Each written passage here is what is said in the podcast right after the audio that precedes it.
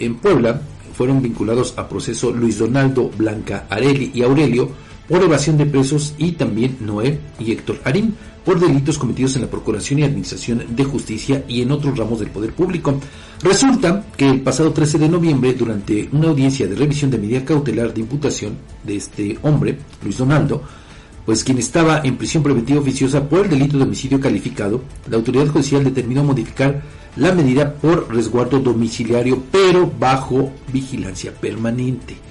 Bueno, ¿qué fue lo que sucedió? Que Luis Donaldo salió de casa de justicia, se dio a la fuga, presuntamente procurando su vida y auxilio los elementos de la policía procesal Blanca Areli y Aurelio, así como sus abogados Noé y Héctor Arín, abogados particulares. Entonces, pues estas personas ya fueron detenidas por el delito de evasión de presos, porque pues en el caso de los policías supuestamente no sabían que tenía este otro proceso de homicidio y pues se les hizo fácil dejarlo ir. Y ahora, pues mira, eh, en qué... Ahora eh, ellos van a Ahora ellos están, pues, eh, pues así, involucrados en este pero, pero Fabián, es que creo que eso tiene que ver con lo que hemos insistido aquí, la falta del conocimiento de los protocolos, de las...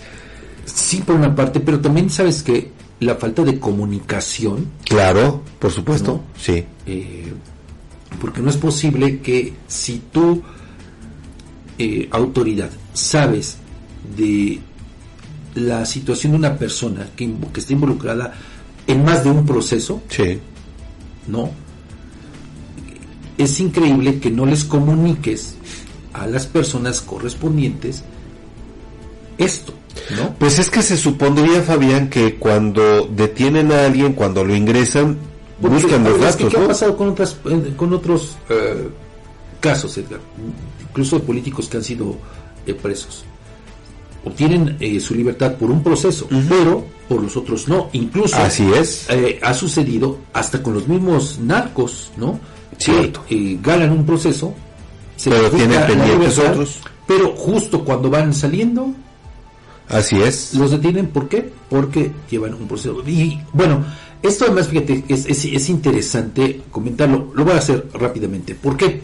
Porque en muchas ocasiones nos sorprendemos cuando nos enteramos sobre la condena que se le impone a alguna persona de 500, 600, 700 años. ¿no? Uh -huh, uh -huh. Bueno, hay quienes dicen que pues, pues, bastaba con que pues se les impusiera cadena perpetua y, y con eso la, la, ya no está solucionado el tema. No, ¿sabe por qué se da esta circunstancia? Porque se trata de gente que está involucrada en diversos procesos, uh -huh. ¿no? Sí. Y entonces por eso es que se acumulan los años. Se suman los, los, los años de, de, la sentencia. Pero no solamente eso, sino que el tema importante, central de todo esto, Edgar, es que si se, por alguna circunstancia, a la autoridad correspondiente hizo mal el proceso y se le cae este mismo, ya. por motivo por el cual el acusado, el presunto responsable, podría quedar en libertad, pero todavía existen los otros. Sí, claro. ¿No?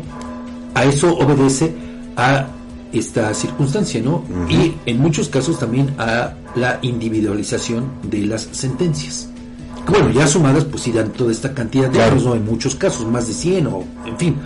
Pero obedece a eso. Y te digo, para nosotros, pues ciudadanos comunes, cuando nos enteramos de una condena de más de 100 años, dices, oye, pues si fulano de tal ya tiene 50, pues es increíble imposible además que llegue a más de 100 años de vida, ¿no? Eh, claro. O 150, pero obedece a eso, a, eso. a esa circunstancia, ¿no? Por eso Fíjate, la, nada más. La, la, precisión y, bueno, va ligado con el tema de que sí, efectivamente, debe haber una estrecha comunicación, porque de lo contrario, pues suceden cosas como estas.